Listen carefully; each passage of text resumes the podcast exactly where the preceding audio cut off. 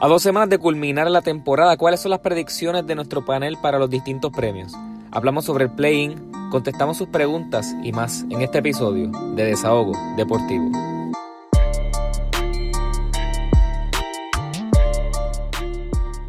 Muy buenas noches familia de Desahogo Deportivo, nos encontramos aquí con ustedes para darle la dosis semanal que en ocasiones no le podemos dar, pero hoy se la vamos a dar de desahogo deportivo. Eh, dímelo, Excel, dímelo, Monkey, que es la que hay. Estamos, estamos ready, estamos fresh. Aquí, este, otro, se supone que ya este episodio saldrá un poquito más a la tarde. Estamos hoy jueves grabando aquí. Así que estamos muy deseosos de seguir compartiendo este último stretch de la NBA. Y esto mismo se está acabando, el regular season, para entrar a lo que es la postemporada. Así que estamos muy ansiosos de ver lo que nos pues nos va a traer la liga del NBA. Dímelo, mono. Mano, todo bien. Aquí, después de 45 mil episodios, estoy de vuelta, así que súper contento y loco de que se acabe la temporada regular, mano. Estoy loco por ver quiénes se van a enfrentar en el play-in, que vamos a hablar de eso pronto, este, en este episodio. Y los playoffs, que van a estar súper candentes, mano. Definitivamente, Monkey Bobby, ya, ya nos hacía falta. Estábamos locos porque compartieras con nosotros nuevamente y qué bueno tenerte aquí, ¿verdad? Y gracias a ustedes, ¿verdad? Nuestros fanáticos, no, no podemos empezar el episodio sin agradecerle eh, su apoyo semanal eh, a través de las redes, a través de las preguntas que nos hacen. Eso es lo que realmente nos motiva a seguir con ustedes de manera semanal y brindarle este podcast de desahogo baloncelístico. Vamos a empezar, muchachos, con los temas de la noche de hoy. Este, eh, están pasando cositas bien chéveres en estos últimos menos de 10 juegos que quedan para la temporada regular de la NBA. Y quiero empezar, ¿verdad? Hablando de las predicciones que hay en los premios. Ya nosotros habíamos hablado de las predicciones a principio de los primeros episodios, ¿verdad? Y quería recordarles a todos que este ya es nuestro episodio número 19, hermano pensé que íbamos a durar solamente dos. no, pero eh, a principio de, ¿verdad? de temporada le dimos esto, estas predicciones de los premios, ¿verdad? Eh, cuando digo premios, quiero decir MVP, Defensive Player of the Year, Rookie of the Year, Six Man of the Year y Most Improved. Y estamos aquí, ¿verdad? Nuevamente queremos darle un refresh de lo que está pasando con estos premios y queremos hablar un poquito también eh, para abundar de lo que pensamos en overall de estos premios. Y vamos a empezar con el más importante y, ¿verdad? Lamentablemente es el más importante, pero vamos a empezar con el MVP. Yo quiero que ustedes me digan, sin yo decir quién es el MVP hasta ahora, quién es el MVP de esta temporada. Uh, dale, dale Monkey. Tu favorito, Monkey. Mano, este, yo pienso que es inminente Nikola Jokic. ¿Sabes? Lo que ha hecho esta temporada ha sido impresionante. Desde el juego 1. Este, también me gustaría que Chris Paul, ¿verdad? Este, sea ganador de ese premio. Que también lo merece esta temporada. Pero este, me inclino más por Nikola Jokic, que siempre ha estado entre las primeras dos posiciones desde la primera, desde la primera semana, este, solo por debajo de Joel Embiid, porque estaba en modo bestia hasta que se lesionó. Y pues se puede decir también que si no se hubiese lesionado, estuviese ahí quizás primero o segundo, como están ahora. Y pues Chris Paul haciendo ese push al final, metiendo a Phoenix en segundo lugar, tienen break para quedar primero. Este, y de ahí no van a bajar, no, no creo que bajen. pero creo que Nikola Jokic, mano, está muy ridículo esta temporada. ¿Y tú, Edsel? Pues la verdad es que tú, yo creo que la, narrativa, yo creo que el MVP se, se, basa mucho tanto obviamente en el valor, obviamente en los números y hay muchas veces la narrativa. Y creo que la narrativa de Chris Paul más su impacto tiene muchísimo peso. Obviamente le faltan unos números que no son los que tiene Jokic, la verdad. Pero yo creo que lo que le dio a Jokic, además de la consistencia que ha tenido toda la temporada, que no ha bajado desde que comenzó la temporada, no ha bajado, simplemente ha seguido este, noche tras noche promediando, este, perdón, haciendo triple doble, promediando buenos field goals, tanto de campo, tanto de, del triple, es más, de, de campo, o sea, fuera del triple, en tiros de dos, promedia sobre 60, 60 del field goal, sobre 60%. Eso está bien ridículo, bien eficiente. Y la ofensiva que corre Joel, eh, mira, yo Joel Embiid, que coge Jokic para los Denver es ridícula. Como que él es la columna vertebral de esa ofensiva. Y pues eso le ha añadido peso. Pero lo que le dio un boost ahora mismo es que pues se lesionó la estrella del equipo, Jamal Murray. Uno decía que eso iban a bajar quizás a quinto, iban a bajar sexto, probablemente, porque un, son 20 puntos por juego que ya no están y estaban 9 y 1 después de Jamal Murray. Eso no quiere decir que Jamal Murray no importa, pero eso te puede decir el rol que ocupó Nikola Jokic para seguir haciendo mejores a jugadores como Michael Porter Jr., que ahora mismo en, este, en este último stretch está promediando sobre 20 puntos, puntos por juego también. Así que. Pero, dejando de un lado a Jokic como ese casi ese premio casi que no se puede inevitable. de inevitable, esa es la palabra, gracias Martín. Pues yo creo que el caso de, de Chris Paul es bien interesante porque, como dijo Mono, tienen a Phoenix segundo. Y no es que Devin Booker no sea importante, no es que Ayton no sea importante, es ver cómo Sons se ajustó un tempo de juego liderado en el half court por Chris Paul, en el cual es el god del mid-range y puede controlar el tempo de juego sin hacer turnovers. Y es como se le dice, orquestar esta ofensiva de los, Phoenix Suns, en los cuales son productivos y los tienen segundo. Por al ladito también está Joel Embiid, que después de la lesión está ridículo. Y también lo que le ha afectado a Gianni Antetokounmpo es lo que se le llama el agotamiento del votante o el, ¿cómo es? Como que se, cansan de votar por los mismos. Oh, Como que eso le pasó a Larry Bird y por poco se, se saturan. Lleva dos MVPs corridos y tiene caso para ser MVP este año, la, realidad. Pero no le ayuda el que ya lleva dos MVPs corridos. Él tenía que hacer algo extraordinario este, este season para, para pues, ganarse ese tercer MVP porque tenía ese factor en contra. Pero diciendo así, teniendo un, macro de los que ya hemos dicho, que es Embiid, que es Chris Paul, que es Giannis y obviamente Jokic. Si voy a dar un ganador, coincido con Mono, que es Jokic, no creo que haya otro, pero por un momento pensé que el caso sería fuerte para Chris Paul si Phoenix termina primero y, y pues Denver bajaba como a quinto. Ahí el caso podía virarse, pero lo que vemos Denver no va a bajar de ahí. ¿Y tú, Martín? ¿Jokic o tiene a alguien que puede ser el robo? Pues mira, realmente eh, yo busqué, ¿verdad? El MVP ladder y el último que pusieron fue el 30 de abril, así que va una semana exactamente que nos hacen el rookie ladder. Posiblemente salga hoy. El MVP eh, ladder. El MVP ladder, perdón, mami, el MVP ladder. Este, realmente está, ¿sabes? Está además yo decir que Nicolau Jokic está teniendo una temporada absurda y de verdad, de verdad se notó en el esfuerzo que puso en la en el off season en el cual bajó increíblemente, ¿sabes? Todo, ¿sabes? Se puso al día y se puso en forma. Y vino este año a matar. En los últimos tres juegos, él ha promediado aproximadamente 32 puntos por, ¿sabes? 32 puntos por juego en los últimos tres juegos. Y además de eso, añadiéndole sus 9 plus rebotes, sus plus 5 asistencias. Y no es tan solo eso. O sea, realmente, como tú dices, cuando Jamal Murray se lesionó, todo el mundo entendía que los Denver Nuggets pues iban a bajar bastante, porque como dijiste, están perdiendo un tipo que está anotando 20 plus por noche. Nosotros mismos en el chat, Martin. Sí, nosotros mismos a cada rato, como que descartamos por completo. Por completo. O sea, y, en verdad, en verdad, fue mala de nosotros en dudar de este hombre que está teniendo una temporada de ensueño, o sea, promediando 26 rebotes, digo, eh, perdón, 26 puntos, 11 rebotes y 8 asistencias. Que ya había dicho, Will Chamberlain resucitó. Literal. Y te pones a ver los juegos y él domina en el poste, mano, y, y, como aguanta también al centro de al centro oponente. es bien admirable lo que está haciendo Nikola Jokic esta temporada y lo que, ¿sabes? Su, su consistencia a través del season.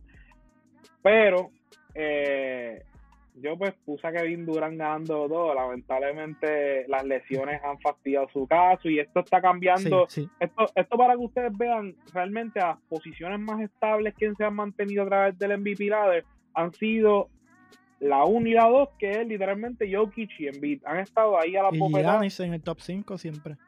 Exactamente, pero fuera de eso, Durán estuvo en el top, Curry estuvo en el top, Lillard estuvo en el top, este Harden estuvo en el top. Luca. Luca. Ahora mismo en el último MVP la que salió, Luca está quinto. Quinto. Y la realidad es que está ahí porque se lo merece. Y un equipo de Dallas que nosotros, Lo, lo repito como por tercera vez. Un equipo de Dallas que nosotros realmente teníamos mucha esperanza en ellos al principio del season y empezaron fatal, al igual que Washington. Y han cambiado la narrativa. Y pues Chris Paul, yo no creo que Chris Paul, en, ¿verdad? Siendo un veterano a estas alturas de su vida, se gane un MVP a menos que terminen invictos en lo que quede y promedio de 30 plus en las últimas semanas, porque pues la liga es así. Así que no lo veo a él ganándole por encima a Jokic, a menos que pues lamentablemente una lesión. Eh, pero sí, el impacto de Chris Paul en Phoenix. La última vez que Phoenix estuvo en los playoffs, si no me equivoco, fue 2009-2010. Así que eso dice mucho, ¿verdad? hace 10 años. Hace 10 años. soy de mucho de quién tú eres como jugador, pero yo también veo a Nikola Jokic ganándoselo todo. Lamentablemente en beat las lesiones no lo ayudaban, pero yo sí, yo, yo sí estoy seguro de que si en beat no se hubiese lesionado, posiblemente hubiese terminado en MVP por encima de Jokic. Sí, sí, sí, claro, porque defensivamente también en beat es un animal. Oye, y a mí no me está, no me estaría raro tampoco, ¿verdad? Que, que se lo den a Chris Paul yo no, o sea, yo no lo tengo como ganador por el simple hecho de que pues Jokic no ha parado, o sea, nunca bajó el nivel. Y después de Jamal Murray, pues siguieron ganando, que era todo lo contrario de lo que se esperaba. Pero recuerden que en el, este, Steve Nash ganó un MVP con 16 puntos y 11 asistencias. So, Chris Paul también puede ser, o sea, es merecido ganador de, de, que se lo den, obviamente, pero pues yo me inclino por, por Jokic, por la consistencia desde el primer día puede estar, puede ser ese, ese Steve Nash 2.0, tú dices, Chris Paul en Phoenix ahora. Uf. Vamos a ver, si, si realmente Chris Paul se gana un MVP, yo voy a estar súper feliz por él, porque Chris Paul para mí es top 3 point guard favorito all time. Y en realidad, en realidad, me gusta mucho su estilo de juego y su, su impacto en el juego, realmente su liderazgo. Sigo diciendo que si Chris Paul no se hubiese seleccionado, en las conferencias de final contra Golden State se los llevaban, pero sí, había caso. discutir otro día. Vamos a pasar, ¿verdad? Ya tenemos el take de, del MVP. Ustedes también nos pueden comentar quién es su MVP para esta temporada. Y vamos a pasar con el Defensive Player of the Year. Este año hemos discutido la el surgimiento de Ben Simmons como Defensive Player of the Year y realmente está primero. Todavía. Eh, segundo le sigue Rudy Gobert, tercero va a Adebayo, cuarto Giannis Antetokounmpo y quinto Matisse Taibull, que también está en los Philadelphia Sixers con, con Ben Simmons. Deben su deck, muchachos, en el Defensive Player of the Year, Ben Simmons, un candidato que todo el mundo sabe que él es un point guard, que mide aproximadamente 7 pies, pero es la voz ofensiva en cuestión de cómo corre el sistema de los Philadelphia 76ers. Muchachos, los escucho. Pues mira, me parece que una falta de respeto que Durán no esté ahí.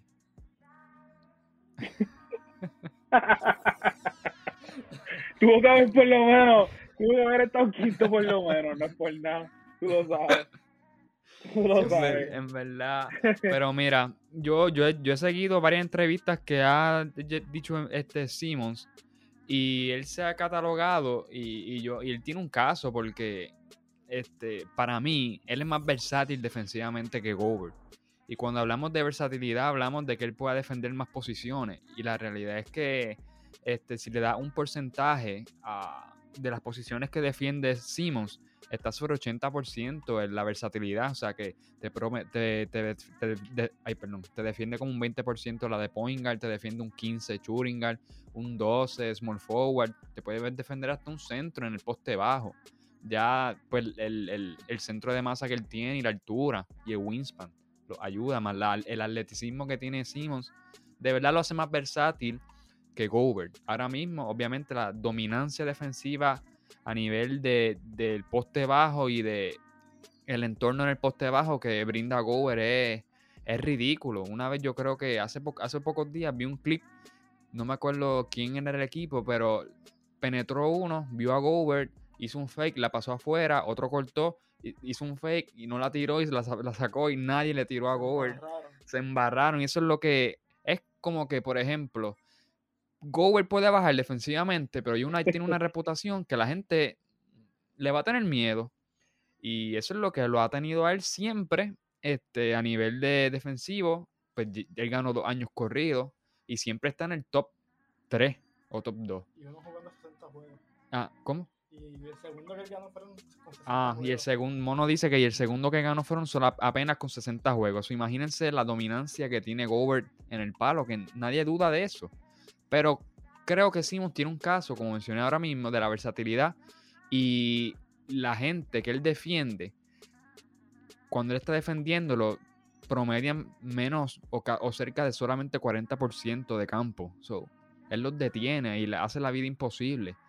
Así que yo sí pienso que esta temporada debería él ser el Defensive Player of the Year no porque Gobert no haya defendido el calibre que siempre hace, sino porque hay un concepto de versatilidad que pues, le inyecta este, vencimos a esto. Y quería hablar de Adebayo. La realidad es que Adebayo a mí me encanta porque es un centro que, con el que tú puedes switchar. Y switchar es una habilidad que en los playoffs es pues, de gran impacto porque, vamos, los jugadores pescan los diferentes matchups y a Govern, si viene un Chris Paul contra, por ejemplo, Utah, Chris Paul va a pescar siempre a Govern, se lo va a almorzar desde el mid-range. Pero él no puede hacer eso con Van de Bayo. Van de Bayo lo puede detener. Él pudo detener a Kyrie en ciertas posesiones contra Brooklyn. Hmm. Este, en ciertos juegos. So, Van de Bayo puede switchar cualquier pick, cualquier este, sistema ofensivo que se le brinde, porque él puede tener varias posiciones, incluyendo un point guard. Así que no me impresiona que él esté tercero. Pero si hago una opción, creo que Ben Simmons debe liderar esto hasta que acabe esta temporada. ¿Y tú, Mono? Eh, yo seré breve. Yo me inclino. Me gustaría que Ben Simmons lo gane. Por todo lo que ha dicho ese y por la, por la versatilidad que tiene. Este, ahora mismo Ben Simon tiene un 3.1 de Defensive Wincher, que es bastante bueno. O sea, es buenísimo. muchos de los jugadores no llegan ni, apenas ni a uno. Rudy Gobert tiene 4.8. Hmm. que también es súper ridículo. Este, y tampoco me sorprendería que se lo lleve Rudy Gobert. La realidad es que es un animal defensivamente y es un y súper inteligente. No es de estos centros que lo que hacen es brincar para dar tapones al garete, Hassan Whiteside. Este, él, sabe, él sabe cuándo brincar, dónde posicionarse. Este, pero eso sí, cada vez que se enfrenta a un point guard, lo dejan bailando salsa. Así que por eso es que también eso tiene mucho que ver en cuestión de, de la defensa y de la versatilidad que tiene Simmons. Que papi, no importa el jugador que tenga de frente, él va a hacer el trabajo, inclusive en los juegos de Filadelfia, él es el que defiende más el jugador del, equipo contrario. Porque en beat no va a poder. O sea, en beat sí te puede que un, un 3 lento y un power forward o un centro. Pero Ben Yo me inclino más por Ben Simon esta temporada. Me gustaría que, que se lo ganara para que también la gente no repita como el papagayo, que veo muchos comentarios por ahí, muchos posts de que Ben Simon nunca ha defendido y pues para que les den la cara con el premio. no, literal. Eh, yo siempre, y se lo he mencionado en otras ocasiones, que la tendencia hacia, que hacia el premio de Defensive Player of the League, por alguna razón, se tiende hacia los centros. Y hay centros, como ustedes han mencionado, que son centros que realmente hacen el impacto y la diferencia en sus equipos defensivamente, pero hay centros que pues son unos batatos. Rudy Gobert pues es de estos centros que ahora mismo yo entiendo que sería un buen macheo contra Jokic o contra Embiid. Sería un dolor de cabeza.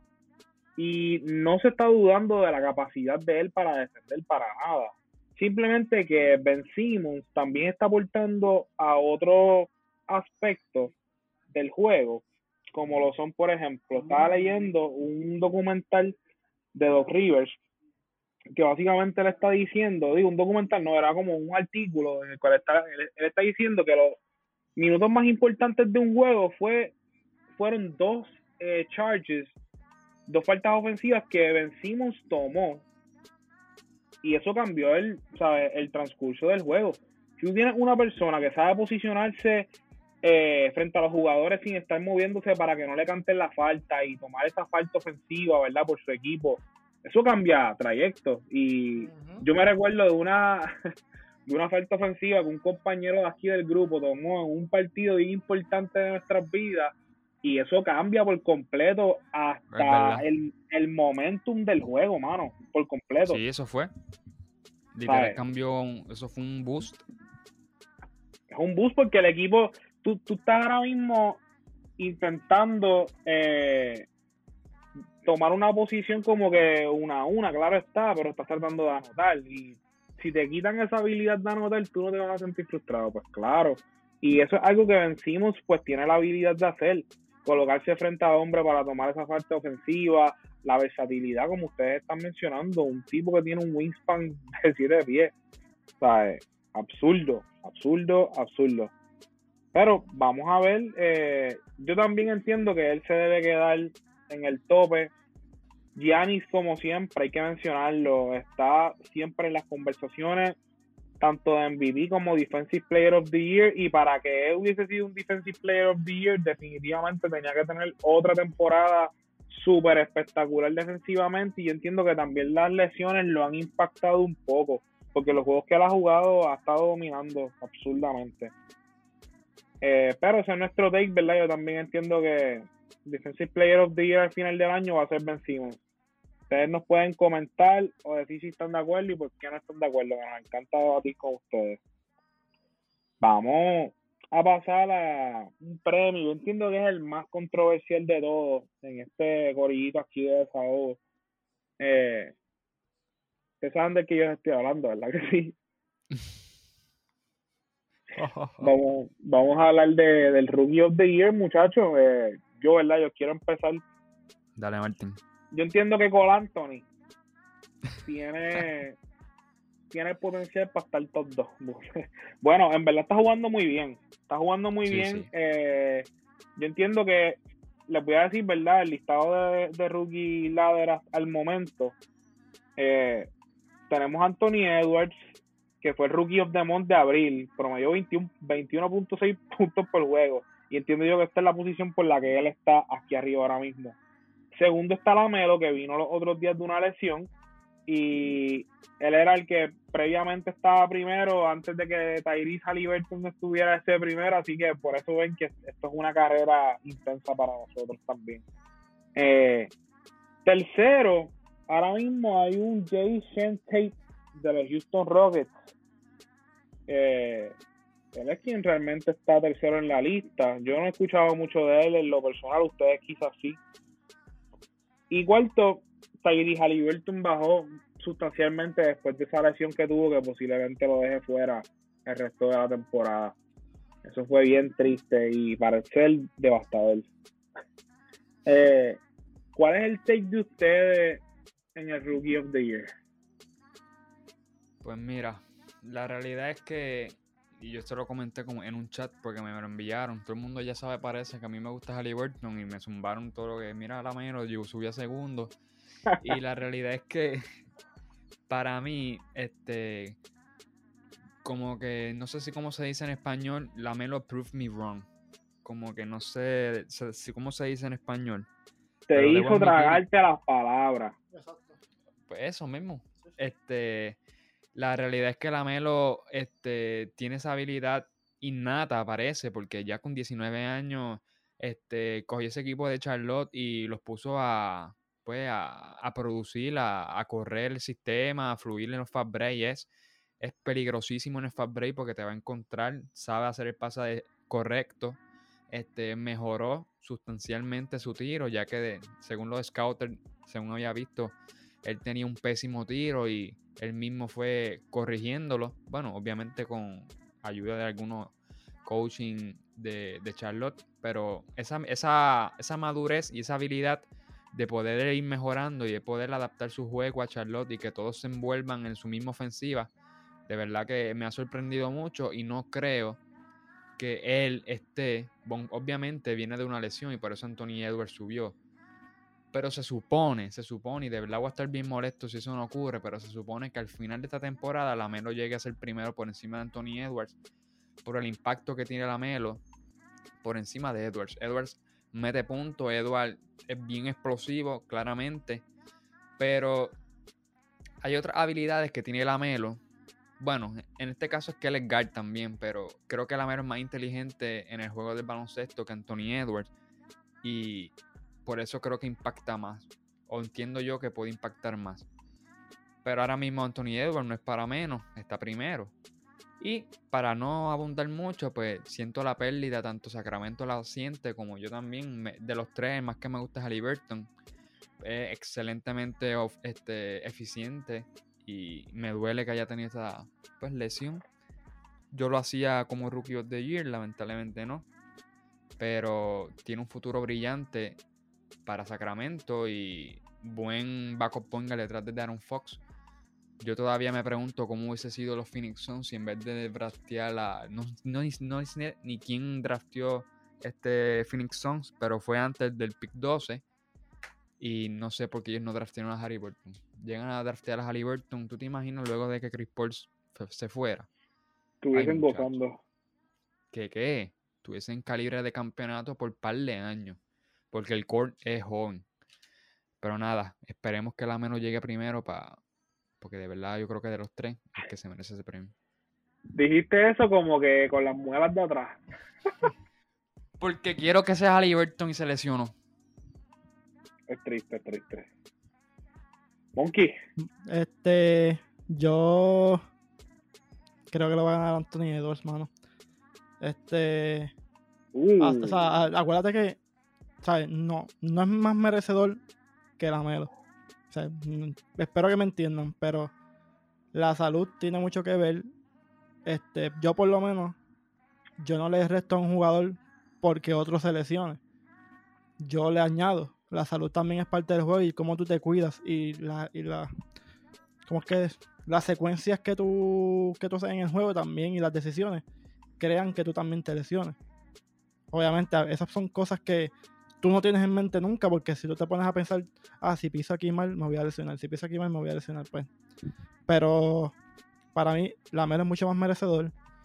Charlotte no era nada. Llegó la Melo y Gordon Hayward y estaban tercero, cuarto. Bajaron después, obviamente, se lesionó Hayward, se. Y con eso están peleando el play están octavos. Y, ¿sabes? Este, en el sentido de que escoja a Edwards por la consistencia también. Porque también lo malo de, no sé cómo la NBA este, da el premio de Rookie the Year, pero casi siempre es más que haga números. Que después. Que también es lamentable porque tú tienes que también hacer, tener en cuenta el impacto del jugador. Porque por más rookie que sea, aunque sea una mejoría del equipo, te tiene que traer. Y pues Halliburton y Lamelo sí hacían eso. Inclusive si el que el que duda de Halliburton, que mire el jueguito de los Lakers de la semana pasada. Que lo mire. Para que tú veas cómo los cogió y los partió sin Darren Fox. Paseado, paseado. Ah, en el debut de LeBron, después de estar cuarenta y pico de días sin, sin jugar. ¿Sabes? Halliburton es un animal. Esperemos que, que la salud lo acompañe.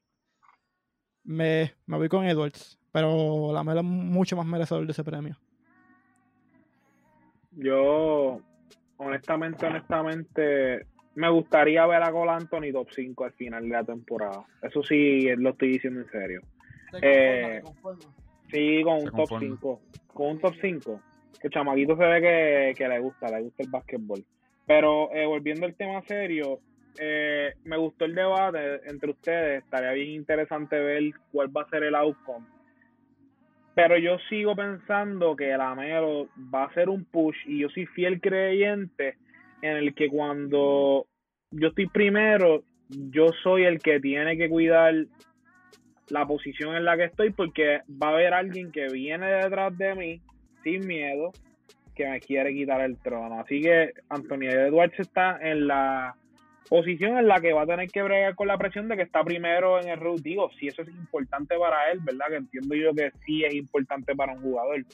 Eh, pero la Melo viene por ahí y el impacto de la Melo ha sido mucho mayor que el de Anthony Edwards en Minnesota. Un equipo de Minnesota que no, no entendemos, de verdad que no entendemos por qué no ha salido de donde está, porque han pasado jugadores como lo son Jimmy Butler, que ha cambiado franquicia. Tienen a Carl Anthony Town, que es top 5 mejor centro de la liga. Y no, no, exacto.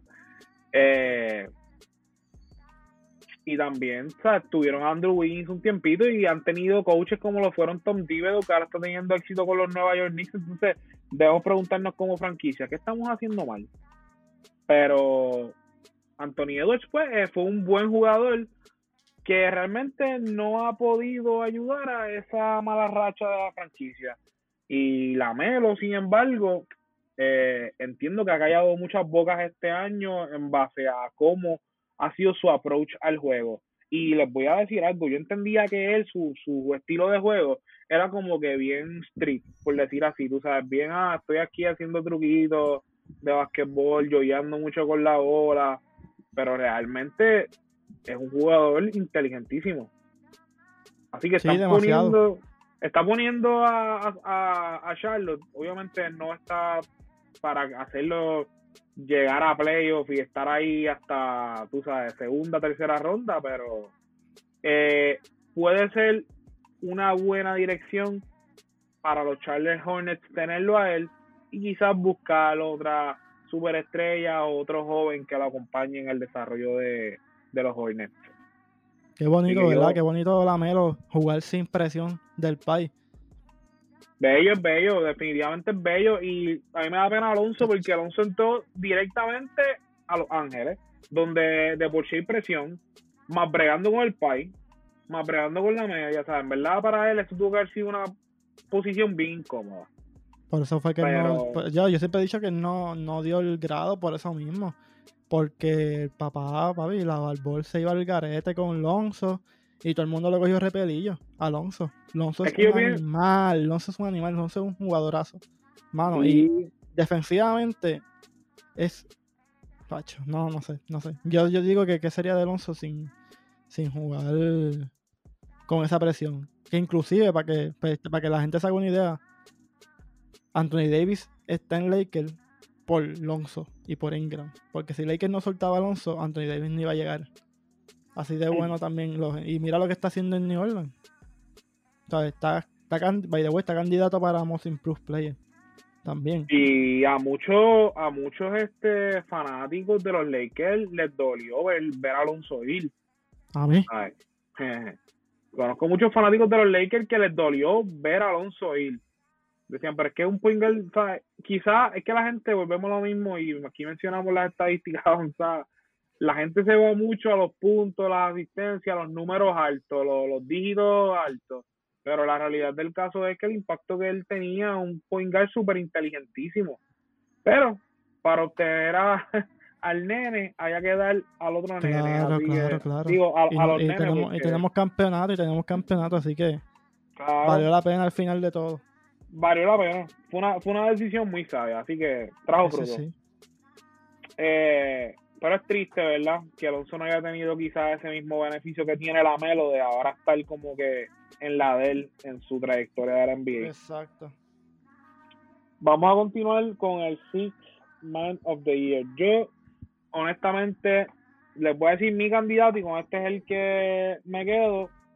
Ustedes me dicen el de ustedes, pero yo me voy con Jordan Clarkson. Jordan Clarkson. Six Man of the Year. Ese es el que yo tengo. Ese es el que yo tengo. Y tengo una mención honorífica también. Zumba. Derrick Rose. Mm. Mano, desde que Derrick Rose llegó a New York, los Knicks estaban ganando, estaban jugando bien, pero cuando ese hombre llegó, ¿sabes? Pues puso esa banca a gozar. Y en los últimos, en los, estas últimas semanas está ¿sabes? 20 y pico de puntos, 8 asistencias, sus par de steals, buen field goal. ¿Sabes? Está jugando súper bien. Pero sí, creo que Jordan Clarkson Hacho está bien duro, mano, en esa banca. Lo que vienes a meter 20 y pico todas las noches. Bueno, ayer metió 30, creo. Otro nene más de, otro nene más de los Lakers. Sí, sí, sí. Que lo cambiaron para, para Cleveland y Cleveland lo soltó para, para Utah. Y mira, que- mira cómo ha salido. Pero pues, ¿Verdad? Él es muy bueno. A mí me gustó mucho el trade de él eh, cuando lo mandaron a ir para Cleveland. Yo entendía que, que estaba haciendo el a trabajo en Cleveland también. Claro. Sí, sí, sí. Eh, La realidad es que en los Lakers no había un, no había un una posición definida para él. Además de que en ese año la gerencia estaba soqueando. Sí, mano. Y Edson, Pero ¿qué yo, tú crees? exacto, Excel, ¿qué, qué, qué tú piensas, Excel? Yo creo que. Yo no sé si sería hasta unánime. Pero la realidad es que también yo tengo una mención honorífica. Y es más, no, no creo que ni, ni- no creo que sí es. O sea, no creo que es solamente mención honorífica, creo que es más, creo que es bastante altamente, bastante alto su candida- su candidatura. Y es su, su partner, Joe Ingold, tiene un buen caso para sexto hombre. Obviamente, ahora mismo Jordan Clarkson tira el doble de lo que tira Joe Ingles. La realidad es que Jordan Clarkson tiene un rol definido. Y eso es lo que, eso es lo que, abriendo un paréntesis, eso es lo que tiene Utah también bien arriba. Como que cada uno tiene un rol y cada uno lo sabe y lo ejecuta con, o sea, a la perfección. Pero Jordan Clarkson dentro de su rol, pues duplica la cantidad de tiros que tira Joe Ingles. Pero Joe Ingles tiene ahora mismo el mejor true shooting, el porcentaje de true shooting de la liga. Está yo creo que en 700. Eso está ridículo, o sea, es ridículamente efectivo del triple, del field goal, de la línea del tiro libre. Este, es un buen distribuidor porque te promedia creo que 4 o 5 asistencias. Pasa la bola excelente, este, se puede acomodar sin el balón para los triples. Este, vamos, es, una de las piezas claves del banco para que esa ofensiva corra perfecto cuando Conley no está, cuando Mitchell no está.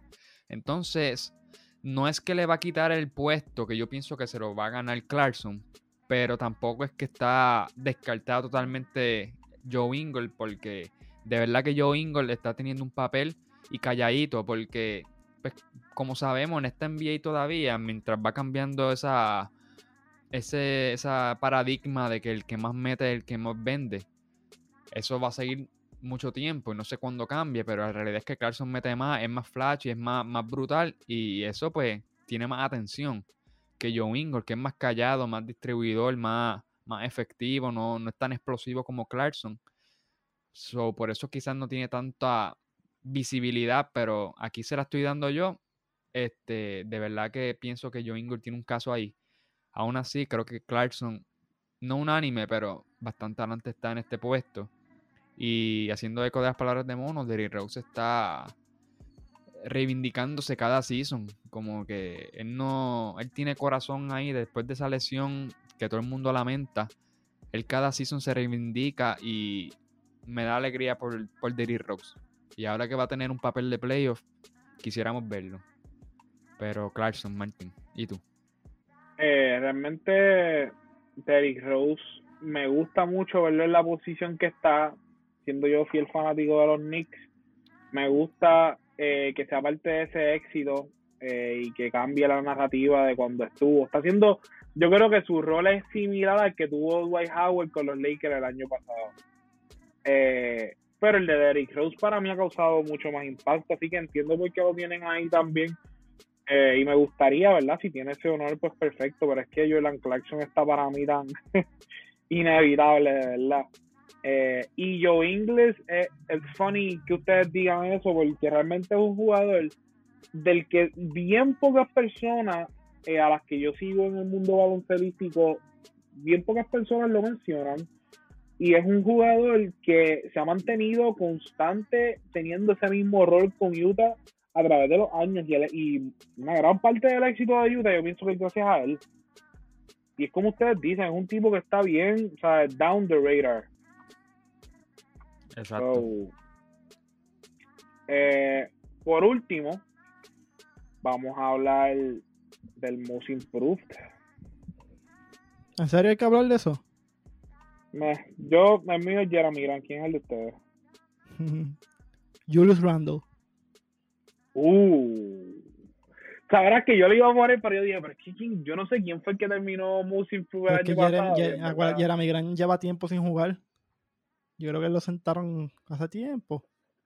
De verdad, Sí, yo no sabía, yo no sabía eso. tengo entendido que sí. Yo hace tiempo no lo veo jugando. Y, Ju- y Julius Randle tiene a, a New York cuarto, creo, si no me equivoco. Pues fíjate que pensé que, es que no- pa- para mí es inevitable que Julius Randle no se gane ese, ese premio, de verdad. pues, pues fíjate, pues fíjate, ya que lo menciona, es inevitable que Julius Randle se lo gane. Bueno, otro, No otro puesto aquí. era, otro, el segundo puesto era Zach Lavin, pero Chicago se fue a la borda por la lesión del hermano. Yo que Yo si no se a- lesionado, quizás yo me iba por Zach Lavin. Yo puse a Michael Porter Jr., fíjate. Michael Porter Jr. es buena. Pero este, para mí es que el push lo ha hecho bastante tarde en la temporada. Pero la, primera, sí. la primera parte de la temporada estuvo jugando bien. Pero acuérdate que estaba Jamal Murray y obviamente no podía tener tantos tiros. Ujú. Ya cuando Jamal Murray se lesiona, pues ahí que él empieza a meter 25, 30, 28, 22 puntos y jugando súper bien y defensivamente está haciendo el trabajo, fíjate. Yo pensaba que era nulo. Y está Sí. defendiendo bastante bien, pero hermano, no veo a nadie que no sea Julius Randle, man. De verdad, la realidad es que no, No, de- Era Zach definitivo. Lavin y se lesionó. eh, eh, y Pero ese es mi pensar, ese es mi pensar, de, ¿sabes? No sé de los demás, los, los, los oyentes, los seguidores que, que nos tiren, que piensan, pero para mí que es Julius Randle, hermano. Definitivo, ¿no? Y yo pensaba, ¿verdad? Que, eh, que Jeremy Grant estaba jugando, de verdad, de verdad, fue que vi un artículo que lo estaban poniendo a él y yo como...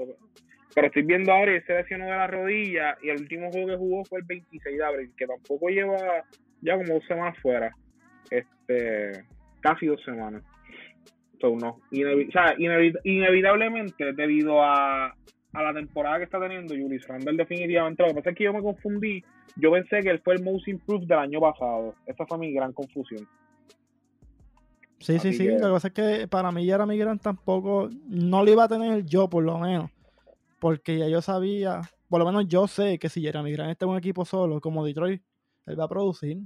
Si, Claro. producía en De- si producía en Denver, no va a producir solo. O sea, con. Jokic Murray, eh, Will Barton, Gary Harris en ese, en ese momento. Y producía. Imagínate con, imagínate solo. Pero nadie esperaba que New York terminara cuarto.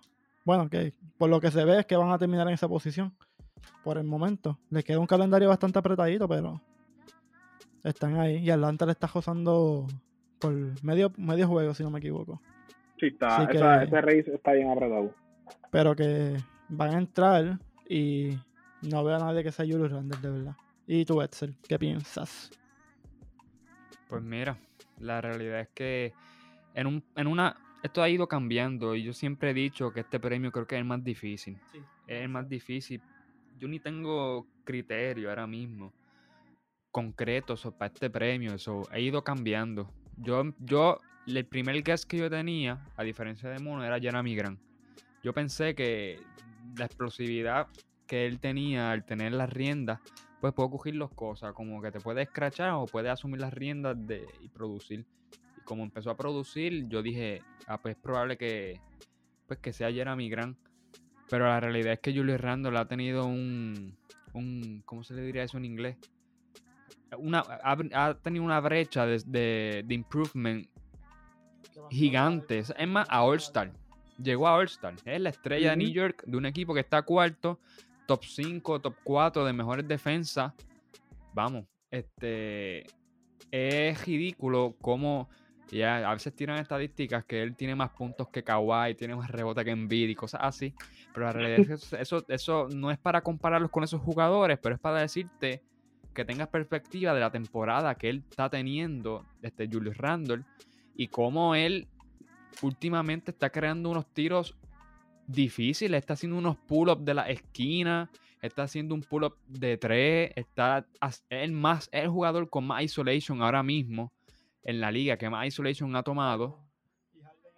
Y Harden, exacto, Harden era el más que tenía, eh, que pues, tenía isolations, plays, y ahora es Julius Randle, y de esos, de esos tiene más de un punto por posesión de esos isolation plays. So, Julius Randle está acabando con los defensores que, pues, que lo defienden, valga la redundancia, en isolation.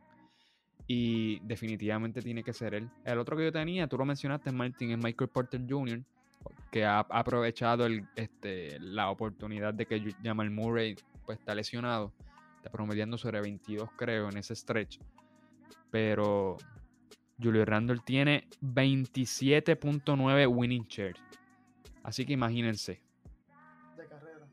En su carrera. 7.4 esta temporada. Así que yo pienso que él debe ser el most improved player de esta temporada. Martin. Me gusta, me gusta, me gusta este, esta discusión. Pues vamos a ver. Yo entiendo que Julius Randle inevitablemente va a ser el, el most improved player, ¿verdad? Pero vamos a ver qué, qué destino dista el NBA a final de temporada. Bueno, eh, vamos a pasar a hablar rápido de los pros y cons del playing. Eh, recientemente LeBron, ¿verdad? El mejor jugador de la liga durante años, ha expresado su disgusto hacia el playing tournament porque él dice, ¿cómo fue que dijo? Este, whoever invented, exacto, dijo, Omar, en verdad el que hizo ese torneo debería votarle, irónico, porque eh, él dijo hace un tiempo atrás. Eso fue la para burbuja lo que él dijo. Exactamente. Dijo que se debería hacer como un pequeño torneo en el cual esos últimos puestos pues se vayan a las bofetadas y pues ahí para darle la oportunidad. Y el hombre ahora parece que como está ley de caer en el, torneo, en el play, eh, pues, se retractó de lo que había dicho en la burbuja. Les voy a dar mi perspectiva y mi pro y mi cons del play. El pro, le damos oportunidad a más equipos a que quizás participen, compitan, ¿verdad? Eh, eso para mí es un pro. En realidad yo creo que es el único pro de mi parte. A mí me gusta la idea de que la liga sea competitiva eh, y de que el 50% de mis conferencias eh, esté dentro de los playoffs, no el 60 y pico por ciento. Y la realidad del caso es que yo entiendo que al mismo tiempo es esas personas que están en esas últimas posiciones se tienen que fastidiar más que los que están cómodos. Así que esto también, para mí, eh, da indicios para causarle lesiones. A mí honestamente no, no me encanta el hecho de que hayan tanta gente participando para estar en playoff, eh, porque en la pelota, en la pelota, los primeros de cada conferencia entran y están los white cards, que no son muchos. Pero, son dos, creo. O sea, son cuatro equipos. Ajá, nada. Pero la gran mayoría de los equipos está participando por ganarse esos lugares. Esa es mi corta, ¿verdad? Opinión del playing. Eh, sigo pensando, para darle un review antes de que ustedes, ¿verdad? Vayan a hablar. Actualmente, en el playing del el oeste tenemos a Golden State y a San Antonio, que están en la décima y novena posición. Tenemos a Portland y a Memphis en la séptima y octava posición. Yo veo saliendo, como ya mencionado, a los Warriors y veo saliendo a Portland. En el este tenemos a los Pacers noveno y a Washington 10. Y tenemos a Miami séptimo y a los Hornets octavo. En el este yo veo saliendo a Washington, como dijimos, muchos de aquí a principio de temporada.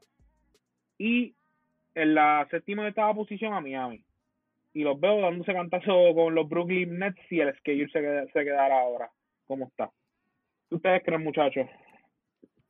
Este, a mí me gusta la idea del play, mano. Obviamente siempre y cuando siempre y cuando no sean tantos juegos de diferencia, porque tú me dices que, que el décimo tiene ocho juegos de diferencia al, al séptimo y octavo, pues para mí no es digno de estar ahí. Si tú me dices que tiene cuatro jueguitos, tres jueguitos, pues yo puedo entender que pueda haber un, un edge. A mí no me molesta que critiquen el, el playing, sino pero de la o sea, en el momento. Si te lo dijeron desde el principio de temporada, pues quéjate a principio de temporada. No te quejes cuando tú te ves en la situación. Luca también se quejó hace par de semanas y Mark Cuban por lo mismo, porque se veían en la situación. Ya si tú me lo dices en el prim al principio y tú te quejas al principio, pues yo te entiendo. Además de que eh, tú le viste el de Pro, Martin, este que le da más oportunidad a los equipos, ¿verdad? Exacto. Y también el merchandising es bastante. Entonces, ah, en esa parte y pues sí, sí, este, lo interesante de la competitividad en un jueguito más de vida y muerte como el, el March Madness de NCAA. Sí, que la, y que la fanaticada está bien engaged también, ¿sabes? Exacto. Eso, eso también es, algo, tienes razón. Sí, sí, pero es como yo digo, si, si, del, si el 9 y el 10 tienen 8 juegos de diferencia, pues para mí no son dignos de que entren a playoffs. No, se merecen un play-in. Si son 3 jueguitos, mucha gente dice 5, pero para mí 5 también es demasiado. 3 jueguitos, yo digo 3 jueguitos de diferencia. Si tú no estás a 3 juegos de mí, queda fuera. Ah, entonces tú dices que tiene que haber como un rango de, de juegos de diferencia o una variación entre, entre juegos, ¿verdad? Sí, porque es que está de más. Está de más. Eso está chévere. Eso, eso, me gusta eso porque como tú estás diciendo, entonces si, si mis equipos sotaneros están ocho juegos de diferencia, como bien mencionaste, yo no voy a querer ver a esos equipos en si sé que se van a eliminar, a menos que den un super palo ahí, tú sabes pero imposible. No, Esa sería mi opinión como, como tal. ¿Y tú, Edsel? Pues, para ser breve, creo que lo que le, yo estoy a, favor del playing porque creo que le da una. Ay, ¿cómo es? Una competencia, como que aumenta la competencia a nivel de todo el espectro de los rankings, por ejemplo. Aumenta más a los equipos meter más ganas para que caer en las primeras seis posiciones. Como que ahora tú ves el equipo de Dallas, de Lakers peleando como si se estuviesen eliminando por querer caer entre los mejores seis porque no quieren caer en un play tournament donde se pueden eliminar. So, de ese lado aumenta esa competitividad para que ellos tengan como que se le añade un valor más importante al regular season de la primera posición a la sexta. Le añade mucho valor. Le añade más tiempo de juego y ahí entra el dinero, el merchandise, todo esto, de esos 7 al 10.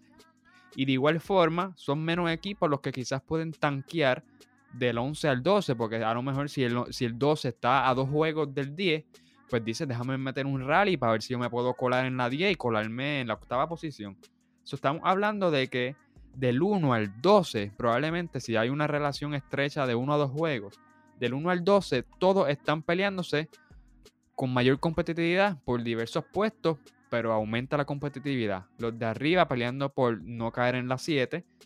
Obviamente los del play-in, los del play-in están peleándose ahí.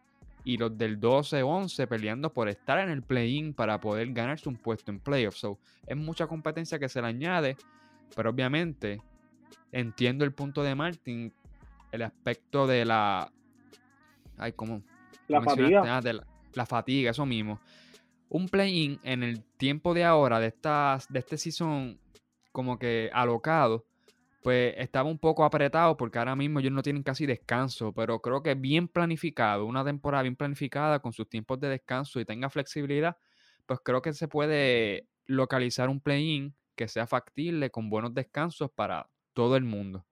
Pero en la temporada como esta, pues fue un poco descabellado porque la realidad es que pues imagínate que los Lakers caigan en el play-in, que ellos casi no tuvieron descanso para esta temporada y apenas se acaba el 16 y ya el 18 empieza el play-in y no van a tener break de nada para que venga y les dé con ellos empezar la temporada en octubre, ellos tengan cuánto?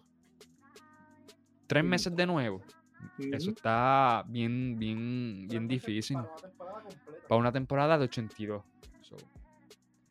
Pero de eh, verdad me gusta el concepto y lo que ha traído a mí no es que me, a mí no es que no me guste, porque honestamente yo podría verlo que se quede, pero como tú dices, yo disminuiría, disminuiría así, la cantidad de juegos que se juega al año, primero, para que quizás el play no me afecte a mí por la fatiga, y pues ahí estaría súper.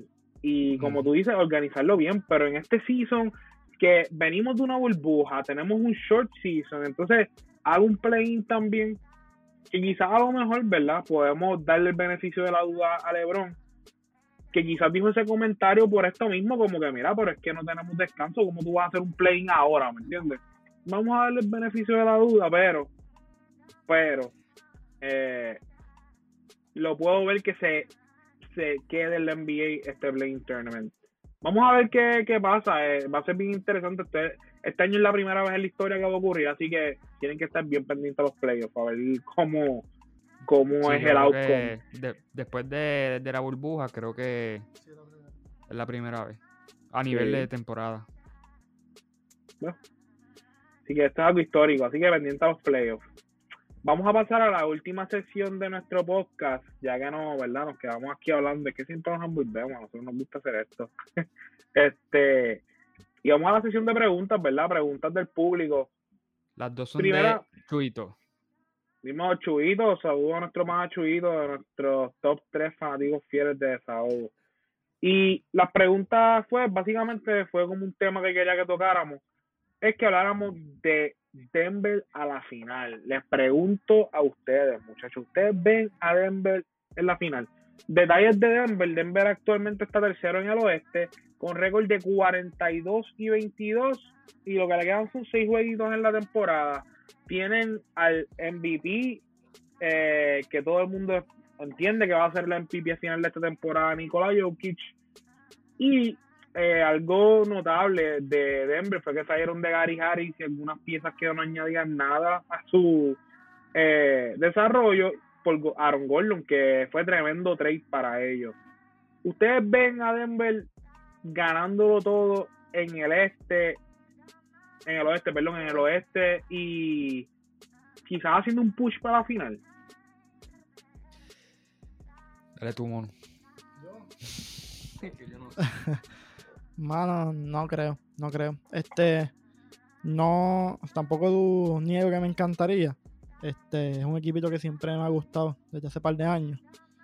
Este, pero sigo pensando que la lesión de Jamal Murray cambió todo el panorama sí, han jugado, sin él han jugado súper bien.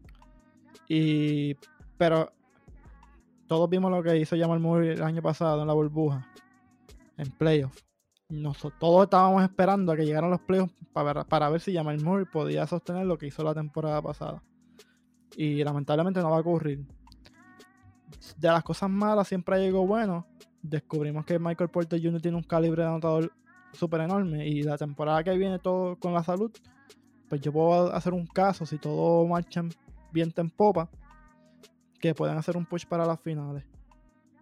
Pero no, no creo, no creo que este sea el año de ellos. Creo que Clipper, Lakers saludable, Phoenix y Utah son los que van a, a salir airosos de la, de la conferencia del oeste. Quizás me equivoque con Jokic. Si me equivoco, tomo la culpa, pero no lo veo llegando tan lejos.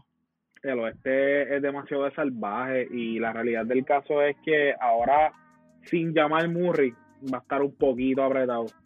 Dime, Alexel. Yo, para no abundar tanto, de verdad les va a doler, les va a doler llamar Murray fuera. La realidad es que es un asesino a nivel de anotación. Era el point al que podía, que tenía una sinergia excelente con Jokic, sabía cómo encontrar a Jokic, Jokic sabía cómo encontrarlo a él. Y no estoy diciendo que no es dudar de Jokic, la realidad es que en perspectiva no es dudar de Jokic, es entender la, el impacto en la ausencia de Jamal Murray en el, en el juego de los Denver Nuggets ante unos Phoenix Suns que están sólidos, Utah está sólido, los Clippers ahora con la adquisición de Rondo están sólidos también. Y los Lakers, pues, hablaremos ya mismito, pero saludable, también están sólidos. Así que lamentablemente no creo que Denver llegue a la final. Quizás que haga una ronda puede ser, es posible, pero llegar al final de saliendo del oeste, no creo, Martín. Difícil, está, está bien apretado. Así que, Chudito, danos tu opinión, ¿verdad? Y qué piensas eh, para compartirlo. Vamos a la última pregunta y con esto cerramos, muchachos. Y es el slump de los Lakers. Eh, algunos highlights de, de este slump de los Lakers. Tienen 3 y 7 en los últimos 10. Están sextos en el oeste con 37 de 28. Le quedan 7 juegos todavía. LeBron, como ustedes saben, se ha perdido 22 de estos juegos, así que eso es bastante significativo. Y Anthony Davis también estuvo fuera una semana. Eh, desde febrero, ellos tuvieron, desde febrero 18, ellos tuvieron cuatro pérdidas consecutivas contra los Nets, Heat, Wizards y Jazz. Y después en marzo 20 tuvieron cuatro más contra los Hawks, los Suns, los Pelicans y los 76ers. Hay equipos aquí que entendemos que están sólidos, eh, pero después en esta semana, o sea, en estas pasadas semanas, han perdido juegos contra los Wizards, contra los Kings, contra los Raptors que están peleando para el play-in.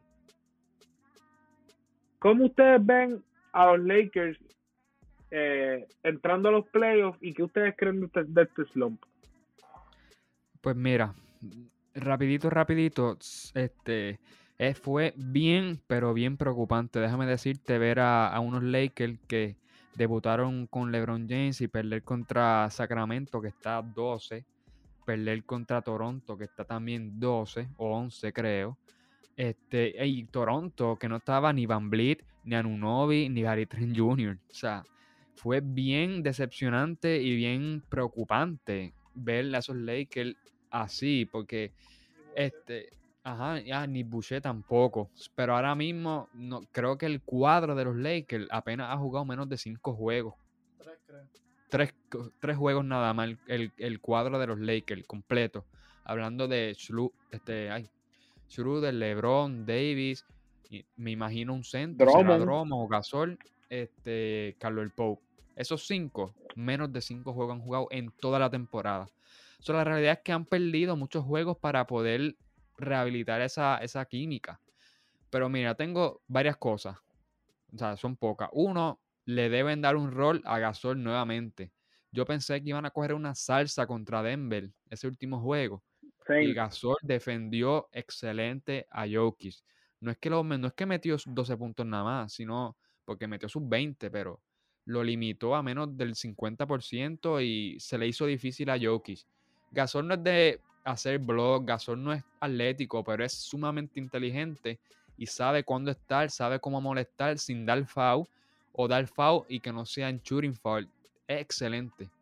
Así que pienso que le tienen que dar un roleplay a, pues, a Gasol y obviamente este, depende de las situaciones. Pero en el caso que dependan de defender un centro como ese, Gasol debe estar ahí. Y lo otro es que pues, me da alegría ver a Anthony Davis en ese juego. Metió como 25 puntos. Se vio más atlético, se vio más este, con haciendo mayor esfuerzo en la defensa. Que le, pobre campazo. Él se debió tirarle sabor en la cara a Davis. se la bloqueó. Este, pero vimos a, a, Davis de los de los todos los juegos desde que volvió. Este ha sido el mejor de Davis. Obviamente LeBron necesita más tiempo. Queramos o no, es humano y va a ir bajando. Obviamente le queda el intelecto y el IQ, que eso no, eso no se quita, eso no se, se va con la vejez. Así que va a aportar muchísimo, pero pues tenemos que entender que esta lesión le va a afectar duro. Así que creo que les falta varios de estos jueguitos los deben utilizar para engranar. La tienen difícil ahora hoy contra Clippers, veremos. Pero esperemos que salgan sexto. ¿Y tú qué piensas de los Lakers? Yo, pues, rapidito. Sí, saludable en los playoffs son, van a ser una amenaza, obviamente. Todos sabemos eso. Este, tienen, tienen un calendario bastante complicado. Este, hoy están contra los Clippers, como dijo Excel, y el próximo juego es contra Portland, que son los que le siguen por medio juego. Este, vamos a ver, vamos a ver cómo pasa. Yo digo que, pues, obviamente las lesiones, LeBron se lastimó nuevamente y se va a perder el juego de hoy contra los Clippers. Me llegó un push notification ahorita que regresa la semana que viene. Yo solamente espero que pues que, llegue bien, que no, que no sea un regreso apresurado porque para que se lesione otra vez, mejor que Lakers peleen el play con el equipo saludable y pues tienen dos oportunidades como quiera porque van a llegar de 7 y 8 y pues de perder el juego contra el octavo o séptimo pues tienen, tienen para ganar al 9 y al 10. Voy a mi Lakers. Yo espero que por lo menos estén saludables todos y que no que nos dejen ver lo que realmente nosotros esperábamos ver de ellos. Eso es lo único que tengo que decir de los Lakers, porque de verdad que hay mucho equipo que está oliendo sangre y, y vienen por ellos, no es chiste. O sea, literalmente... son los favoritos y, o sea, esos son los, perdón, los defensores. Literalmente en el este está la cosa bien apretada y en el oeste está bien apretada. Creo que esto es uno de los años más inciertos y más difíciles de tú realmente saber quién lo va a ganar todo. Es bien difícil, hermano. Sí. Definitivamente pero, que sí. Pero muchachos, esto ha sido todo en la noche de hoy. Gracias, como siempre, por estar aquí con nosotros y a nuestra fanaticada fiel por siempre sintonizarnos, buscando su ratito de desahogo semanal. Eh, estamos trabajando para ustedes y porque nos gusta hacer esto. Como siempre, muchachos, ha sido un placer. Recuerden, por favor, buscarnos por nuestras redes como Desahogo Deportivo. Nos pueden buscar en Facebook, Instagram, también en Twitter. Y recuerden participar de nuestro giveaway. Estamos llevando a cabo un giveaway con la gente de WOA, Grasa, también a and Shoot. Así que participen de nuestro giveaway y déjenos saber todas sus preocupaciones sobre el NBA. Díganmelo, muchachos. Y el giveaway es hasta el 16 de mayo, así que comenten, síganos y pongan ese post en su history. Muchas gracias, fanaticada. De verdad, lo apreciamos un montón. Siempre estamos pendientes de si estamos pendientes de si ustedes están pendientes de nosotros, de ser más dinámicos, de, de, pues, de proveerle de una forma diferente este contenido de esta liga de la, NBA. Así que nuevamente muchas gracias y los dejo con Mono. No, nada, nada. Muchas gracias, de verdad. Qué bueno estar aquí nuevamente después de varios episodios de ausencia. Esperemos que para la semana que viene, pues, estar aquí de nuevo. Nada, muchas gracias, muchachos, de verdad súper, súper. Este, que descansen. Y recuerden que su desahogo es nuestro contenido.